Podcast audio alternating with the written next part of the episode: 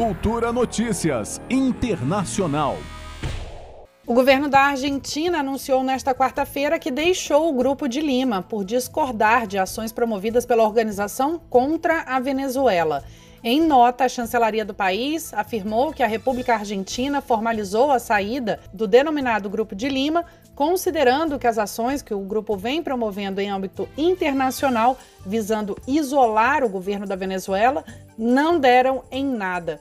Segundo o Ministério das Relações Exteriores argentino, entre os membros há participação de um setor da oposição venezuelana como mais um membro do Grupo de Lima, o que tem levado à adoção de posições que o governo argentino não pôde e não pode apoiar.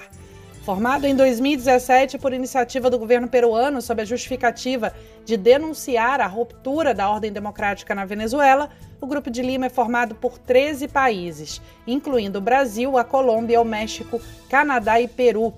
Apesar de não integrar oficialmente o bloco, os Estados Unidos participam das reuniões como ouvintes.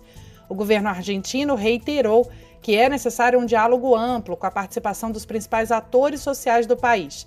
A chancelaria ainda apontou os problemas que as sanções e bloqueios impostos contra o governo venezuelano, junto ao contexto da pandemia da Covid-19, agravaram a situação da população. A nota cita ainda um relatório realizado por uma representante da ONU e aprovado no Conselho de Direitos Humanos por 30 votos a favor e 15 contra.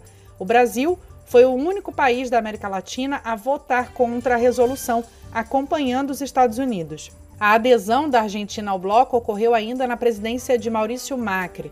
Alberto Fernandes, que agora comanda o país, já tinha declarado que a organização foi criada por motivos ideológicos e que é obcecada pela Venezuela. O grupo foi um dos primeiros a reconhecer o ex-deputado Juan Guaidó, que se autoproclamou presidente venezuelano no início de 2018. Juliana Medeiros para a Cultura FM. Cultura Notícias Internacional.